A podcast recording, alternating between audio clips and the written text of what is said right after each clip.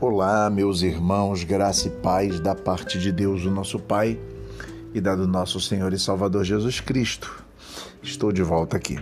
De volta, mesmo dando alguns descansos a vocês, mas agora de volta, para trazer a vocês um texto e um ensinamento muito prático para a vida. O texto é o de Jeremias, mais precisamente Lamentações de Jeremias, capítulo 3, versículo 29. Ponha a boca no pó, talvez ainda haja esperança. Repito, ponha a boca no pó, talvez ainda haja esperança. Eu não quero aqui falar da desesperança que vivamos ou que estamos vivendo, para que possamos então colocar a boca no pó. Não quero necessariamente te convocar agora a nós clamarmos a Deus, embora também seja esse o clamor. Mas eu quero é que você simplesmente avalie comigo a prática de colocar a boca no pó que os antigos, especificamente os orientais, tinham.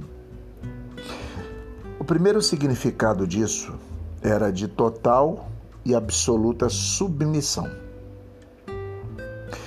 é de fato reconhecer que Deus é Senhor e que nós estamos em total e absoluta submissão. Submissão é debaixo da missão. Existe uma missão de Deus na terra e nós estamos debaixo dela, submissos a ela. Entendeu? Então, quando nós vemos a pessoa de Jesus Cristo, o que ele, o que ele fazia, nós estamos submissos àquilo que Jesus fez.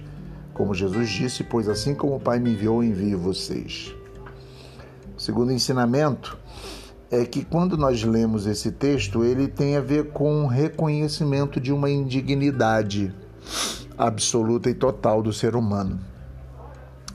Lembre-se que é, a descrição de Gênesis diz que Deus nos criou do pó.